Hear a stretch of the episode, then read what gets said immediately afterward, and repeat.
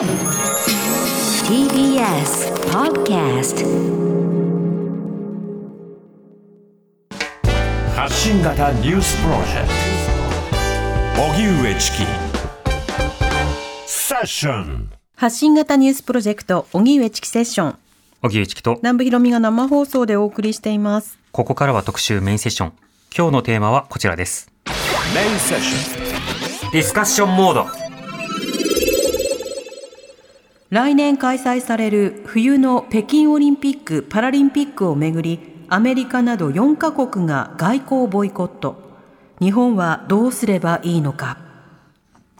来年2月3月に北京で開催される冬のオリンピック・パラリンピックをめぐりアメリカが外交使節団を派遣しない外交ボイコットを発表したことを受け8日にはオーストラリアのほかイギリス、カナダも外交ボイコットを表明。G7 先進7カ国や NATO 北大西洋条約機構の加盟国などと外交ボイコットについて協議していると明らかにしました。これらの国は中国の度重なる人権侵害への強い懸念を理由に挙げています。中国は外務省報道官が7日の記者会見でオリンピック憲章にあるスポーツの政治的中立という原則に著しく反するものだ。強烈な不満と反対を表明し、断固とした対抗措置を取ると述べ、アメリカに対し対抗措置を行う考えを示しました。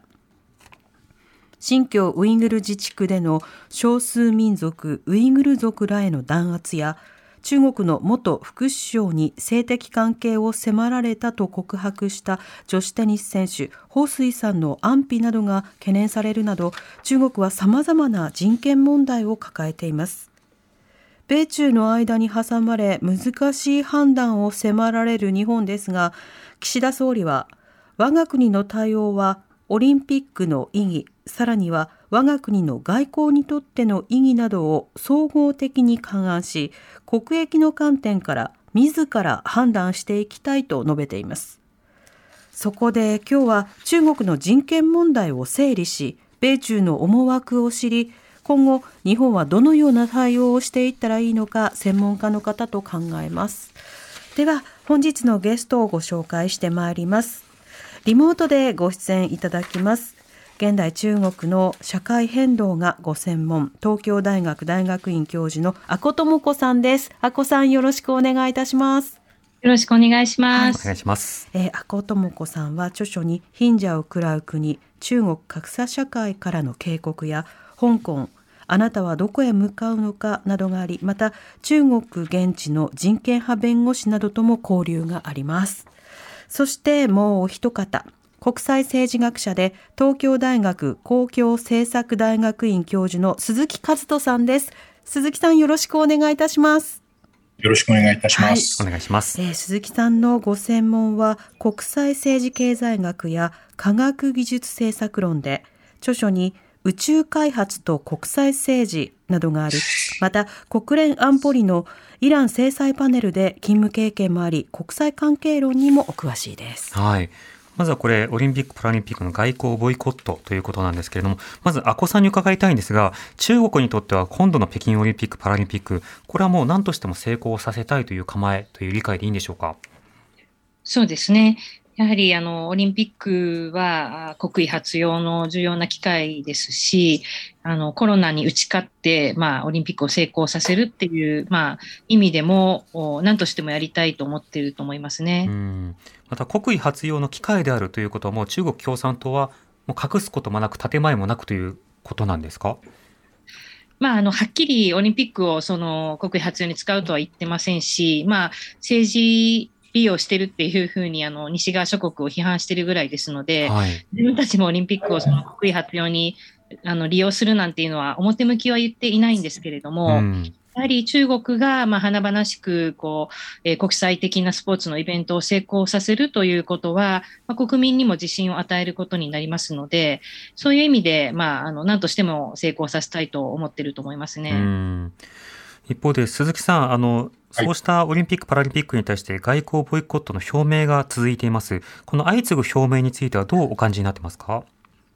そうですね。あの、もともとオリンピックは外交のためにやるものではなくて、はいスポーツのためにやるものっていう、こういうことでスタートしたわけで、まあ、ゆえにオリンピック憲章には政治的な中立性というのが書いてあるわけですけれども、うんただやっぱりあのこれだけ大きなイベントで、まあ、今、阿古さんもおっしゃったように、やっぱりこの世界的なイベントで国際的な注目を集める場所ですから、うんうん各国の首脳が集まれるような機会になってしまったんですね。はい。で、自国の応あの選手団を応援するために各国首脳が開会式に集まるっていうのが慣例化してしまったので、うんうん制度的にはなんとなく何もこう書いてないんですね。検証とかそういうルールがあるわけじゃないんだけれども、はい。慣習的に積み上がったものに対して、えーまあ、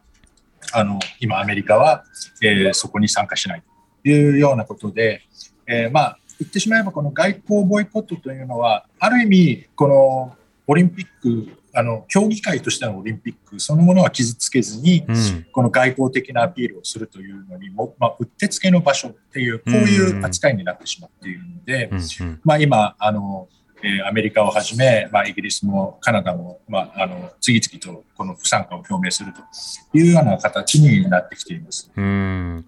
その外交ボイコットなんですけれども、今あのご指摘のように、明確に定義されていない外交フェーズというものだけをこう撤退するものということは、これあの、ヨーロッパ、欧米諸国などにとっても、鈴木さん、あの、特にこう、痛みないメッセージの発信手段ということになるんですか？そうですね。あの制度的には全くペナルティのないあの問題なので、はい。このそこに出席しないということ自体は、まあ、い言ってしまえば先祖返りというか、この、うんうんまあ、19世紀に始まったこの近代オリンピック、これの、まあ、原点に戻るみたいな、そういうか形になるだけなので、うそこは問題にならないんですが、ただ、すでにもうこうやって首脳が集まる機会であるという、この慣習化してしまったがゆえに、はい。まあ、中国としてはそこを、まあ、一種のアピールポイントにしたかったわけですね。うん。で、そういう中国のこの思惑を、まあ、言ってしまえば、あー出出花をくじくというか、そこにこの、えー、チャチャを入れることによって、中国の、こう、まあ、あーなんていうんですかね、中国に対する、こう、ある種の、まあ、屈辱を与えるはい。というようなことが、まあ、この屈辱の痛みっていうのが、まあ、言ってしまえば、その人権問題に対する制裁なんだという、こういう位置づけに今なってるんだと思います。うんうん。あこさん、あの、これ、中国はこの外交ボイコットの表明に対して、あの反応というのはいかがでしょうか？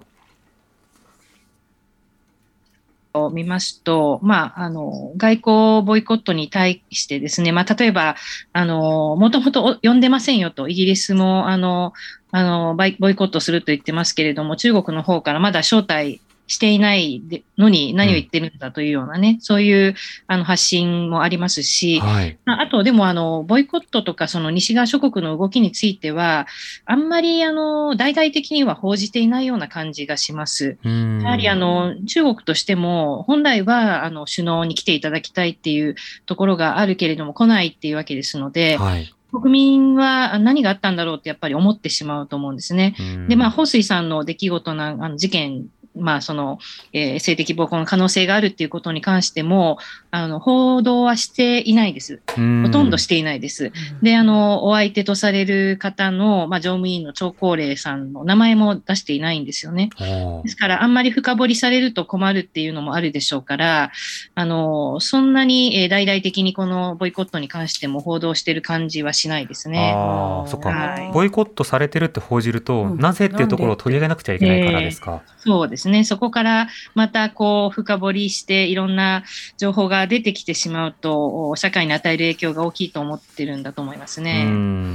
そうすると、例えばあの西洋諸国はボイコットをすることによって、それぞれの国の国民に対して、ほら、人道問題に配慮してボイコットしましたよっていうふうに言えるけれども、中国は中国で、もともと国民向けに報じてないテーマで、ボイコットも取り上げないことだから、何事もなかったようなオリンピック可能に振る舞うことは中国はできてしまうわけですか？そうですね。最近顕著なのは中国は国内と国外に対する、えー発信の仕方がかなり異なるんですよね。それぞれ戦略を立ててやっていますので、まあでもそれは、あの、西側諸国ももしかしたら同じかもしれませんね。ボイコットっていう強い言葉を使ってますけれども、ええまあ、実際さっきあの鈴木先生がおっしゃったようにあのそんなに制度的にいろんな制裁をかけるようなものではないですので、うんあの国民、まあ、西側諸国も国民に対して中国に強くやっているということをアピールできますから、その辺お互いかもしれませんね。うん、なるほど。でこういった外交ボイコットなんですけれども、鈴木さん、あの、こういったような事例というのは過去にはどうだったんでしょうか？はい、あの、まあ、過去、オリンピックのボイコットというと、有名なところでは、あの、モスクワオリンピック1980年、これはちょうど1979年のソ連によるアフガニスタン侵攻の後ですね。はい。えーこれに反発して、えー西側諸国が、えーこのオリンピックに参加しないということで、これは外交ボイコットだけではなくて、選手団もボイコットをするということで、あのまあ、一部あの国によっては、えー自主的にあの選手が、えー選手だけがあの、まあ、自自発的に参加するというのもありましたけれども、はい。こういったことがあのありまして、他方、それの、まあ、あ意種返しとして、1984年のロサンゼルスオリンピックでは、今度はに東側諸国があのこの参加しないうん。というようなこともありました。ただこれはまあどちらかというと、あのなんていうか、一番ハードがあの選手団を送らないという、えーボイコットでありまして、はい。えー外交ボイコットに類似したものというと、2008年の北京オリンピック、これ夏のオリンピックですけれども、うんうんえーこの時はあの、まあ、あアメリカの議会がですね、この、えーアメリカの、まあ、政府があそこに参加すべきではないということを主張したんですが、この時は、あのえージョージ・ W・ ブッシュ大統領出ますし、うん。えー、とそれから2014年のソチオリンピックですね、これよ、えー東京オリンピックですけれども、この時はやはりあのこのクリミア半島の問題とかありましたので、さえーここに出席すべきではないということで、えーまあ、あの閉会式、開会式に出席しないというような首脳もいました。はい。まあ、そうしたその、北京オリンピックの際、あるいは2010年のソチ冬季五輪の際、日本の対応というのはどういうふうになってたんでしょうか？えー日本はいずれもあの、えー、と首相が参加しています。うん。えー、と日本の首相は、えー、とちょっと今、どなたかすぐに思い出せないんですけども、福田さんと安倍さんですかね？あそうですね、福田さんが2008年で、安倍さんが2014年に出ているはずで、えー、とその時は、えー、と日本はあのやっぱり、えー、とソチオリンピックの時は、まあ、当時、安倍外交として、うん。このロシア外交を、まあ、あの北方領土問題っていうのに非常に関心を持っていたので、はい。えーその安倍、えー、とロシアに対して、まあ、あある種、この、まあ、あすり寄る形で、うんうんえーこのおソチ五輪にはあの出席しましたし、まあ、あの2008年の福田、えー首相の場合は、福田さんはもともと中国との関係が深い、えー方だったので、うんえーそれもあって、この北京五輪には出席するとうんいう、こういうあの経緯があったというふうに理解しています。なるほど。確かに2014年ですと記憶に新しく、あの時は北方領土問題をそのウラジーミルと心臓で進めるのだというようなうん。空気感を作るためにも、やはりそのオリンピックにこの国は来たよ、日本来たよという、まあそうした一つの外交カードにも逆になっていた印象がありますけど、そこはどうですか？はい、ももちろんこれはあの外交カードとして使っていたと思いますし、うん。まあ、あの先ほども言いましたけれども、オリンピック自体は外交そのものとは基本的に関係ないんですけれども、はい。ただ、やはり世界的なイベントで、そこに首脳が集まるっていう、こういうこの習慣ができてしまったので、うん。もうまさにオリンピックを使った外交っていうのが、この展開されるのが、まあ、ここ、特に、まあ、あの冷戦から冷戦後にかけての、えーこの流れになっていまして、うん。でまさにあのやっぱりインパクトが大きい、まあ、先ほど阿古さんもおっしゃってましたように、この外交的ボイコットっていうかなり強い言葉でこのあの話をすることで、やはりその重要性を高めていくっていう、こういう側面もありますし、まあ、他方で、まあ、中国もそれを分かっていて、非常に強く反発するという、こういうところもあのあるんだろうなと思います。うんちちなみになんですけど、鈴木さん、あの、時折オルゴールのような音が後ろから聞こえるんですが、ああの今どちらにいらっしゃるんですか？今ちょっと出先でですね、はいあの次の会議に出る前に、今ちょっと喫茶店で。あ、喫茶店なんですね。あはいの、いや、それはもう大変あの、大変な時にありがとうございます。お時間作ってそっかそっか。いただいて。後ろからあの、何かの音とか、カチャカチャと聞こえるのは、食器の音だったり、注文の音だったり、鳴ってる音なんですね。はいすみません。あの、いえいえノイズが多くて。すごい、すっきりした方が多いと思います。はい。はい。で、赤尾さん、あの、こういう風になってきますと、2008年の時もボイコットの話が出てきたし、今回も出てきたということになると、立て続け、これ中国としては、やはり今後の外交にもこれ影響させるぞという構えもあるんでしょうか？アメリカに対してあの必ずあの報復するっていうようなことも言っていますよね。はい、あの例えば、まあ、過去を振り返ればあ、ノーベル平和賞を、まあ、劉行波さん、えー、中国の作家に、えー、出したとき、ノルウェーがサーモンの、えーまあ、輸出ができなくなった中国に対して、そういったこともありましたので、まあ、何らかの形で、えー、制裁っていうのはあるかもしれませんけれども、うんうん、えー、まあ、ですけれども、あのまあ、ここれだけあの、まあ、イギリスあの、アメリカだけでなくイギリスもカナダも、っていうことで、まあ、今後、日本がどう出るか分かりませんけれども、はい、中国にとっても経済的に大きな打撃を被るようなことは、まあ自分自身もですね、あの、に跳ね返ってくることですので、まあどこまでできるかなという感じはします。なるほど。はい、それは参加国が多けれ多くなればなるほど、中国としてもその異種返しとか仕返し、報復などがしがたくなるということにもなるわけですか？そうですね。まあ、ですから、まあ、民主主義国家が、まあ、一国ではなかなか力にならないけれども、多数の国が協力して、えー、自分たちのその主張を展開するというような動きがありますけれども、まあ、これに関しても、このオリンピックに関しても、まあ、そういう動きが見える。出てきているということですね。はい、では、この後、日本の対応なども含めて、ご時代に伺っていきたいと思います。は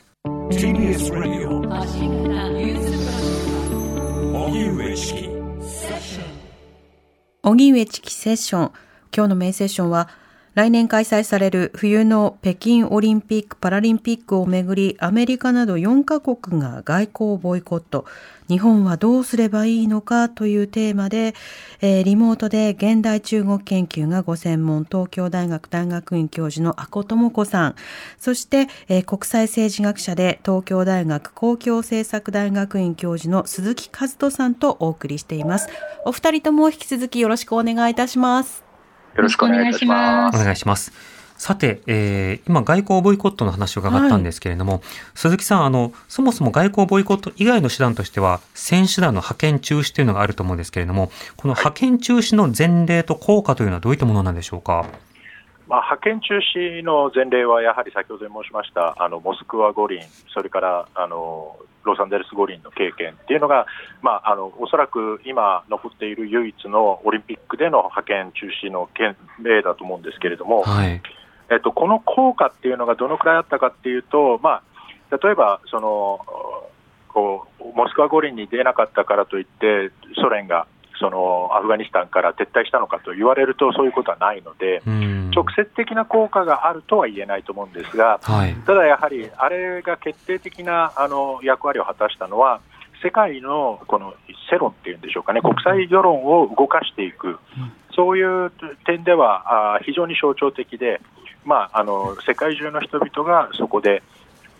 このソ連のアフガニスタン侵攻が問題であるという認識を高めたという意味では、かなりそういうこう世間にアピールする印象というか、パワーはあったと思います。社会的な価値や議題の共有の機会になるということですか？はい、そういうことだと思います。うん。またあの、そもそもなんですけど、国が選手団の派遣って中止できるものなんですか、えーと、基本的には、えーと、オリンピック委員会というのはあの非非政府組織なので、はい、えー、各国のオリンピック組織委員会とか、あのまあえー、オリンピックに代表を送るこの委員会っていうのも、これも基本的には政府から独立した存在になるので、うん、国の命令で動くということには必ずしもならないんですね。ですから、うん、モスクワ五輪の時も、基本的には要請という形でありました。なるほどただあのに東側諸国、当時の東側諸国はもう完全に国家とそういった、えー、NGO っていうのは一体化してましたから、まあ、事実上、この強制的に出たあのやめさせることはできたんですけれども、あのやっぱりモスクワ五輪の時には、それでも反発したあの一部の選手が自主的にこの組織をして、えー、参加する、まあ、その代わりに国家と国旗は使わないとか、うんうん、そういうようなあの、えー、措置を取って、えーまあ、国とは別にあの選手個人として参加しているんだと、はい、こういうあの位置づけになってはいます。まあ、ちょうど今あのこれは、えーと、どちらかというとオリンピック委員会の問題なんですけれども、はい、あのロシアのオリンピック委員会があのドーピングの問題で、うん、えー、このこれはオリンピック委員会の中で、えー、ロシアのオリンピック委員会が排除された結果、あまあ、ロシアの選手が排除されてで、ロシアのオリンピック委員会が自発的にこの、えー、組織をして、えー、参加しているという形、まあえー、これ、先日の東京オリンピックでもそうだったわけですけれども、こういったことがあの起きている。のがあの現状で、まあ、国家とオリンピック委員会、まあ、くっついているようでくっついていないという、非常にこの微妙な関係にあると思いますそうですね。特にまあより近代化されていくと、そうしたセクションに政治が介入するのもの、いかがなものかということで、あの選手団ボイコットもしにくくなっているような印象もありますね。そうですね。あの選手団のボイコットというか、選手自体の自発性っていうのがやっぱり優先されなければならないので、はい、そういう意味では、選手の自発性にどれだけ国が正当性を持って訴えられるかというところがポイントになるので、まあ、今回、外交ボイコットにしたというのは、そうした選手の自発性に訴える部分もあるでしょうし、また世界に訴えるという部分もあるんだと思います。こちらこういったメールいただきました。はい、ラジオネームプランクトンさんからいただいたメールです。ご紹介します。外交ボイコットの話題、とても気になっていました。私はスポーツ観戦好きでオリンピックも楽しみなのですが、その一方で国威発揚の場になっていたり、報道が偏っていたりと気になることも多いです。乱暴かもしれませんが、ロシアがドーピング問題のため、選手個人として出場していて、国家や国旗は使えないという状態を見て、むしろこれこそがオリンピックの目指す姿なのでは？競技は選手個人のものであり、国は持ち出さない方がいいのでは？と思えてしまいます。今回の外交ボイコットもそもそもオリンピックとは何かと思うとオリンピックが政治的役割を果たしてしまっていること自体が疑問ですというメールをいただきました。はい、ありがとうございます。ありがとうございます。あのオリンピックやらない方がいいって言ってるあのパーソナリティのラジオを聞いてくださってる、オリンピックを大切にしてくださる方がいるというのも、あの番組冥利に尽きるところがあるところです。えー、一方で、その阿古さん、あの先ほど鈴木さんがあのいろんな議題設定の場としてボイコットなどが機能してきた面があるよという話がありました。で、それで社会的にその問題が知られるということもあると思うんですが、一方でこのウイグルであるとか、あるいはその今回の一件であるとか、あるいはその、まあ、チベット、香港などの事例は、すでにもう非常にこうニュースになっているがゆえに、その新たにこう知るという人はおそらく少なかろうと。そしてそこから先にじゃあ中国が態度を変えるかというとおそらくそうではなかろうってなった時に、この外交ボイコットの意味というのは、阿古さんはどう見てますか？はい。えー、そうですね、ボイコット、まあ、このオリンピックに、まあ、政治を持ち込むなっていう、ね、意見もあるわけなんですけれども、実際、あの先ほど鈴木さんがおっしゃってたように、あの首脳外交を展開するなど、結局はあの政治が絡んでしまう、まあ、政治っていうのは、うん、あのこう絡まざるを得ないですよね。私たちの生活に深く、あの関わっているわけですから。で、その中で、じゃあ、あの、どういうふうに、えー、向き合っていけばいいかっていうときに、その人権だとか多様性だとか、あの、まあ、情報公開だとか、ね、開放的な環境を作るだとか、そういったことは、うんあの国の方でもサポートしながらやっていくべきことだと思うんですね。えー、だから選手が主体であって国が前に出るべきではないんですけれども、そういう環境を作るために国も役割を果たすべきであって、でその国にはですね、力を持つ、まあ、経済的に力を持つ国と持たない国もあるわけですけれども、さまざまなあ国がえー、関われるような環境も作らなければいけない。で、中国のように経済力のある国が、特定の価値観で、えー、その力のない国を押しのけるような形になってはいけないと思うんですね。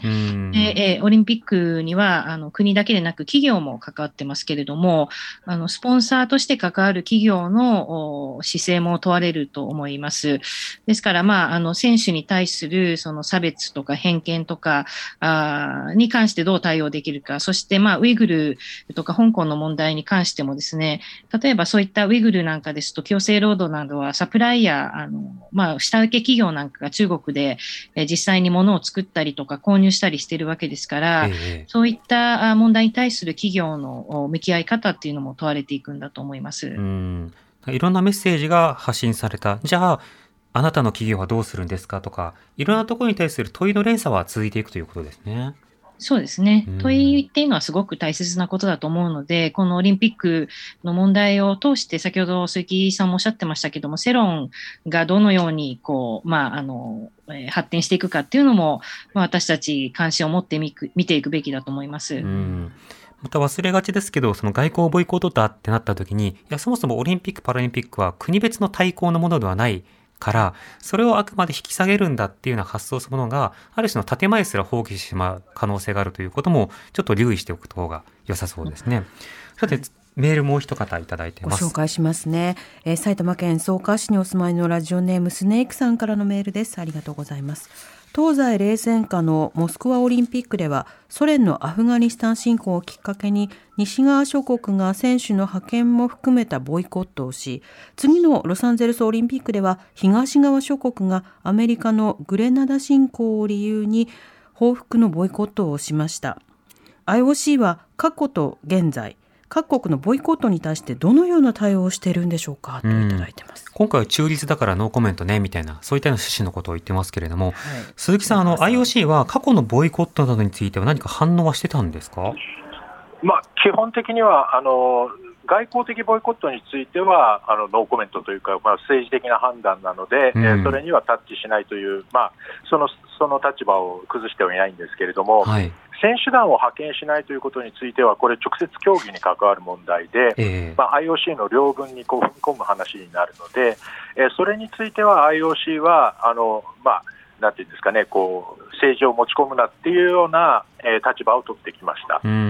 ただ、まあ、だからといって IOC がじゃあ無理やり選手を引っ張ってこれるかっていうことでもならないので、はい。まあ、そこのところにはまあ微妙な駆け引きもいろいろあって、まあ、最終的には、えー選手が自発的に参加するんであれば認めるというような形のこう、まあ、折衷案を、えー出してきまあ、折衷案的な対応をこうしてきたと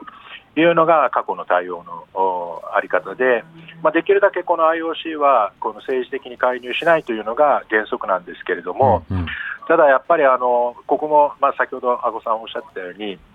政治っていうのはもうどうしても関わらざるを得ない部分があって、はい。特に開催国に対するこうなんていうんですかね、やっぱり開催国とうまくやっていくっていうことは大事なので、開催国を批判するようなこともしないですし、えーこれは例えば日本のあのコロナの時もそうだったんですけども、日本東京オリンピックをやる時も、日本のコロナ対応っていうのを信じるという、こういう形で、はまあ、どちらかというと、開催国に無理やり寄っていく格好になるっていう傾向は強くあると思います。そうですね。あの時、バッハ会長、やたら日本のコロナ対策頑張ってるとか、うん褒めまくってましたもんね。まあ、そういう建前にしないと、うん。やっぱり IOC としても、この安心し、まあ、なんていうか、開催するということを最優先するので、彼らはオリンピックをやめるっていうのが一番嫌な、やりたくない選択ですから、ええオリンピックを開催するということを最優先にしながら、うん。まあ、あのできるだけ波風を立てずに、開催国に嫌がられずに、このとにかく、えー無事あの、オリンピックを開催するというのが、まあ、彼らのあのミッションになるんだと思います。なるほど。一方で各国がいろんな対応を取るには当然政治的な意図があるわけですが、アメリカ、このタイミングでの外交ボイコットの表明、その背景というのは鈴木さんいかがでしょうか？そうですね、まあ、ここまでやっぱりあの米中関係は非常に対立をしてきましたし、またあの先日あの、オンラインですけれども、米中の首脳会談というのをやって、で一応、まあ、米中関係はこの、まあ、安定しているということ、対話を続けるということを確認した上で、でもあのやはり言うべきことは言わなければいけないと。いう、このまあ、どちらかというとこう、アメリカの場合、中国との関係は、あのお人権では厳しく、でも、えーその他の問題では対話をオープンにすると。うんいう、こういうあのおアプローチでやっているもんですから、はい。まあ、あの中国側がとにかく怒って全部をダメにしちゃうっていうのが一番怖いので、うん。まずはあの、えー米中のこのお首脳会談をやってで、対話が続くことを確認した上であのじゃあ言うべきことは言わせてもらいますよっていう形で、今、たこのタイミングで発表したんだというふうに思いますし、またあの12月には、この民主主義のためのサミットっていうのが、このバイデン主大統領の主導で始まることになるわけですけれども、はい。これはもう明らかにあの中国ないしは専制主義というものに対するこの対抗措置ということになるので、うん。やはりあのこれに向けてのこうのろしを上げたという、こういうあの位置づけにもなると思います。なるほど。一方でその中国の反応、阿古さん、あの中国側は、これはオリンピック憲章の政治的中立にも反するんだということで反発のロジックを作っているわけですが、一方でオリンピック憲章そのものには、人権侵害であるとか、性差別であるとか、そうしたものに対する反対というものを謳っている。このあたりの矛盾がそもそもあるわけですけれども、これに対しては中国は今後も一貫して応答しないということになりそうなんでしょうか？そうですね。まあ、あの、圧力に屈するような形では、あの、応答しないだろうとは思うんですけれども、まあ、でも、お国内のお中国の人たちからもですね、いろんな声が上がっているはずですから、はい。それなりの対応は必要でしょうし、まあ、あの、テニス選手の彭帥さんの件に関しても、えー、まあ、Twitter などを使って海外のお疑問に答えようとしてですね、いろんな発信を、まあ、彼女自身、えー自分の声では、あの、流せないんですけども、彼女を代理するような形でですね、えーいろんな発信が行われているわけですよね。ですから、えーあの、圧力がかかれば、それに対して何らかのお対応を迫られているっていうことは、あの、あると思うんですねう。んはいなるほど。一方でその対応を迫られているとはいえ、その少数民族ウイグルに対する弾圧というものを撤回する様子というのはありません。このウイグルへの弾圧、この間どういうふうな状況になっているのか、改めて阿古さん教えていただけますか？はい。えーまあ、ウイグルの人たちの状態、実はまあ、メディアも研究者も中に入って、えー調べることが難しいので、どのような変化があるのかっていうのははっきりはわからないわけなんですが、えーまあ、中国の政府の姿勢としては、あ強制労働の事実はないと。で、あの、ウイグルの人たちもとても幸せに、まあ、あ中国政府の貧困対策の恩恵を受けて、えーいるというようなあことをおっしゃってるわけですね。うんですけれども、まあ、それえーを信じることはやっぱり難しいわけですから、あの、えー情報公開ですね、そういうあの、まあ、調査や報道がもっと自由にできるように、えーまあ、中国に働きかける必要があると思うんですね。私たちえ知りたいわけですね。企業の方もですね、えー自分たちが責任があると言われても、その中がどうなっているのかわからないわけですかーら、うん。もっと働きかけをすることで中国にいい意味でですね、圧力をかけるべきではないかなと思いますね。うんその圧力なんですけれども、では外交ボイコットについて、リスナーの方からいくつかメールいただいてます。はい、えーラジオネームキープナインさんからいただいたメールです。ありがとうございます。北京五輪はボイコットすべきと考えます。中国の国内外での人権侵害と覇権主義は許すべきではないことはもちろんですが、それに加担する IOC の腐敗を見過ごし続けて、アスリートたちを政治的意志のない存在として扱い、選手がかわいそうという情緒論で思考停止すべきではないからです。近代五輪はすでにその意義を失っています。中国に対しては武力衝突も自殺といった勇ましい議論をする人は目立ちますが、いざ衝突した場合の終わらせ方や、そもそも武力衝突などという事態を回避する現実的外交プランを語る人が日本の政治家に見当たらないのは本当に嘆かわしいと思っていますといただいています。はい。また、ラジオネーム、落ち着く子さんからいただきました。はい、ありがとうございます。ます。日本の振る舞いについて、どっちにしろ、どっちにしろうん、はっきりと外交ボイコットをする、あるいは外交ボイコットをしない、などの明言をすることが良いことなのかはよくわかりません。うんなのかがよくわかりません。うんうんえー外交ボボイコットと取れるか微妙なラインの人物派遣、えーそのことについての発表や質問の明言を避けるなど、損害を最小限にすることはできないのでしょうかと、あのいろいろ対応はするけれども、あの真正面からの衝突をしないような範囲で、というようなものを探れないかなど、いろいろいただきました。はい。ただあの、そもそもなんですけれども、こういったようなその外交ボイコットなどが続いている一方で、これ、阿古さん、中国としては、例えばウイグルの問題であるとか、あるいはそのジェンダー差別、性暴力の問題、これあくまで国内の問題で、あるいは存在しない問題だというような状況なんでしょうか？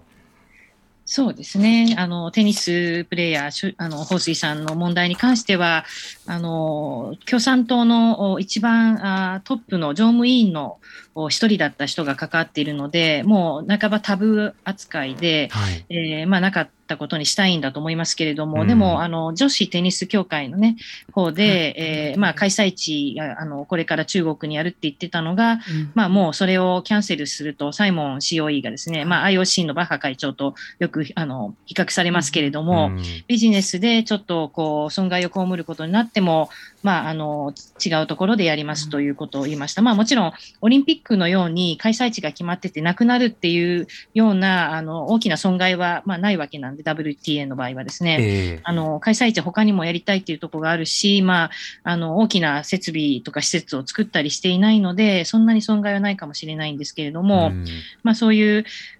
状況にあるわけなんですよね。だから、まあ、あの、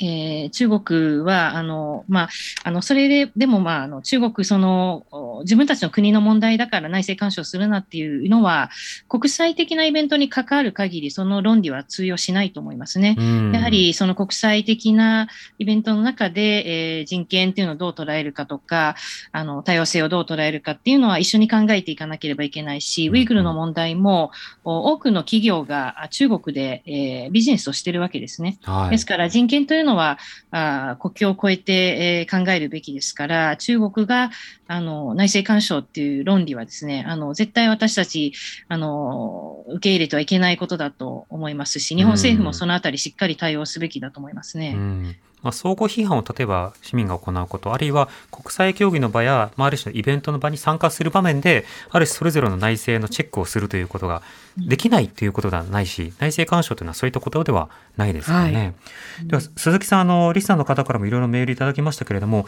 日本のこの外交ボイコットに対する姿勢、注目点などはいかがでしょうか？そうですね、あの先ほどちょっとあの外交ボイコットに見えないようなボイコットみたいなお話があったかと思うんですけれども、あのニュージーランドとかシンガポールはですねあのコロナを理由にあの外国に人は出せないっていうことで、えーその選手関政府関係者を派遣しないという、こういう説明をしてるんですね、これ、結構賢い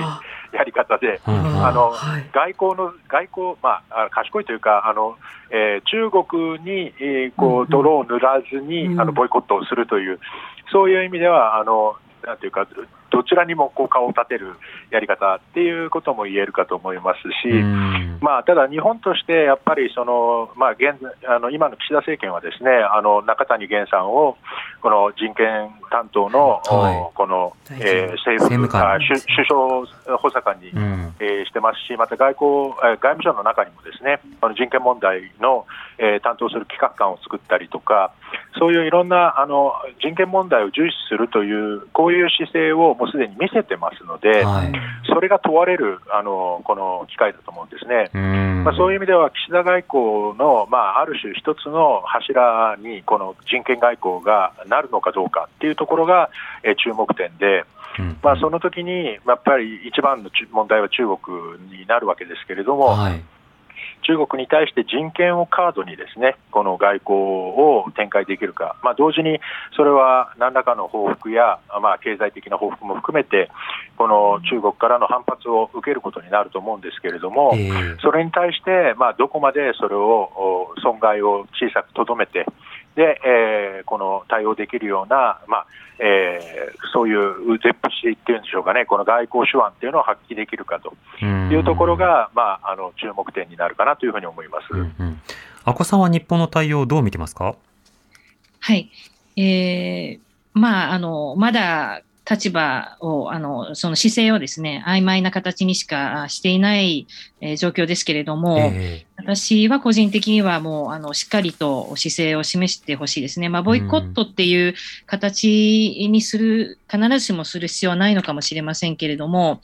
私だったらですね、私が外、あの、首相だったらですね、はい。このこと言ったらあれですけどー、え。ーあの、まあ、中谷さんを派遣するっていうのは難しいかもしれないんですけども、えー外務省のそういう人権のその新しくできたポストの方などを派遣してですね、えーえー中国の問題だけじゃなくて、自ら日本のその人権とか多様性とか、そういったこともオリンピックの場でしっかりと、えー実現、じあの実施できているかをあの見るために私たちはこういう人を派遣するっていうことで前向きにメッセージ出せば、えー別に中国だけを批判する必要はないわけですね。私たちもうん。オリンピックを通してもっとこういい社会を、国際社会を作っていこうとしているわけですから、えあの、前向きに何か打ち出してほしいですね。うんあの、欧米に追随する必要もないですし、うん日本として何か新しいことをやるんだったら、もっと前向きに打ち出してほしいです。うん、そうした姿勢の一貫性や態度というものをどう国民などに説明するのか、国際社会に発信するのか、見ていきたいと思います。今日は東京大学大学院教授の阿古智子さん、東京大学公共政策大学院教授の鈴木和人さんとお送りしました。ありがとうございました。ありがとうございましたたよろしくお願いいありがとうたします。ございました。はいありがとうございましたはい。はい荻上チキ